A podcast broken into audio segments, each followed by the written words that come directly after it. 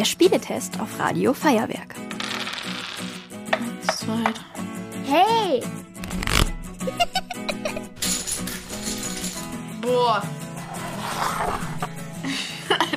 du bist. Okay, Luis hat eine 3 gewürfelt. Das ist interessant. Von außen sieht man so, was man für typische Piratensachen hält.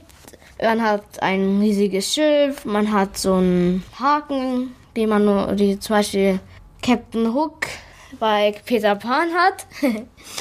Dann noch ein Fernrohr und ein Papagei. Also wir machen jetzt das Spiel auf und da drin ist erstmal eine Anleitung. Dann sind Karten drin, eine Sanduhr und ein Würfel. Der Spieler, der beginnt, in diesem Fall ist es Luisa, zieht sechs Karten. Mit diesen sechs Karten muss sie dann in der Reihenfolge, in der sie sie gezogen hat, muss sie eine Geschichte erfinden, die alle Sachen enthält. Und dann würfel ich, und wenn ich jetzt zum Beispiel eine 4 habe, muss ich die vierte Karte ne wegnehmen und ich muss mir alle Karten merken, die Luisa in ihrer Geschichte hatte. Man kann auf der einen Seite die gleiche Geschichte erzählen, nur halt mit diesem anderen Gegenstand oder halt dann was komplett Neues erfinden. Ich mische jetzt die Karten und danach geht's los.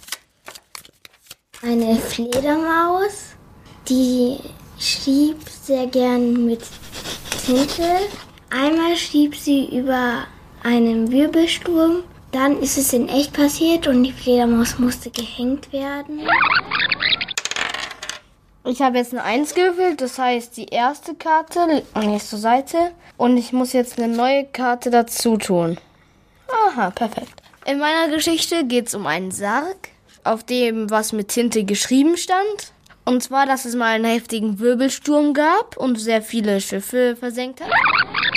Bewertung. Idee. Also, ich finde es eigentlich ganz gut. Vor allem, weil man da sich die verrücktesten Sachen ausdenken kann. Immer gut für zwischendurch. Vor allem, wenn man was zu lachen braucht. Preis-Leistungs-Verhältnis. Das Spiel kostet 13 Euro. Ich finde das eigentlich den Preis gut. Ja. Spielspaß. Ich finde, das Spiel macht Spaß. Aber da muss man halt sehr viel denken. Und dann, vor allem für Kinder, die erinnern sich dann komplett wieder an Schule. Und das will ich ihnen nicht antun. Ihr wollt auch ins Radio?